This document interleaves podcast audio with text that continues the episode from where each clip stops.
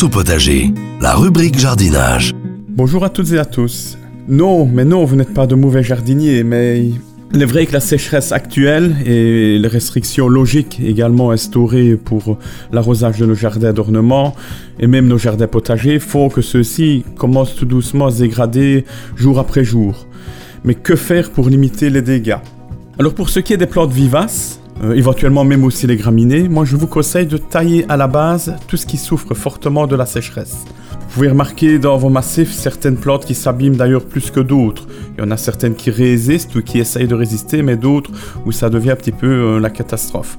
Donc n'hésitez donc pas à tailler au plus court. La souche, elle sera ainsi mieux préservée sous terre et la plante ainsi souffrira nettement moins euh, du soleil et du manque d'eau. Euh, l'automne ne sera qu'un peu plus précoce pour elle, donc il n'y a vraiment pas de souci à se faire pour euh, tout ce qui est graminées ou, plantes vivaces qui pourraient s'abîmer à cette époque. Cette règle, comme je viens de l'indiquer, ne s'indique vraiment qu'aux vivaces et aux graminées. Pour ce qui est des arbustes, des haies, des buissons, là je vous conseille de ne rien faire, attendre et laisser faire la nature. Éventuellement, on peut toiletter certaines plantes. Euh, je pense notamment aux hortensias, donc les hydrogéas, qui font normalement pour l'instant d'immenses boules blanches ou d'immenses cônes blancs euh, en pleine floraison euh, dans le courant de l'été. Plantes pour lesquelles, il est vrai, on nous pose énormément de questions cette année, donc ici avec la, la période de sécheresse que l'on connaît.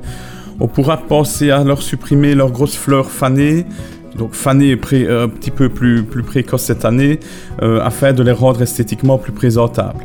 Mais là, il ne s'agit qu'une question d'esthétique. Hein. Le plus important sera vraiment en automne de bien observer vos massifs et ne pas avoir peur de bien tailler tous vos arbustes relativement courts pour les obliger à se ramifier et ainsi faire vraiment de nouveaux rameaux pour remplacer ceux qui auraient été éventuellement euh, endommagés avec cette canicule période de, sécheresse que l'on connaît en ce moment nous rappelle qu'il est peut-être parfois intéressant d'utiliser n'importe quel paillis naturel dans ces massifs à mettre au pied des plantes, que ce soit des écorces, que ce soit du, broyat, que ce soit d'anciennes tailles.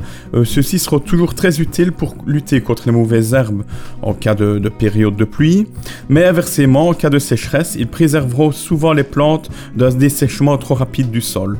Ça aidera également contre les vents chauds, les vents desséchants. Un petit mot pour terminer sur les pelouses, sur les gazons. Évitez un maximum la tordeuse. En ce moment, quitte à ne pas avoir esthétiquement un beau gazon, évitez vraiment de tondre. Toute herbe coupée euh, va jaunir. Donc on peut remarquer que les gazons ne sont vraiment pas très beaux en ce moment. Voilà, voilà, donc en espérant revoir un peu de pluie pour nos jardins au plus vite, même si ce n'a pas l'air d'être le cas, je vous souhaite d'ores et déjà un beau week-end et je vous dis à la semaine prochaine.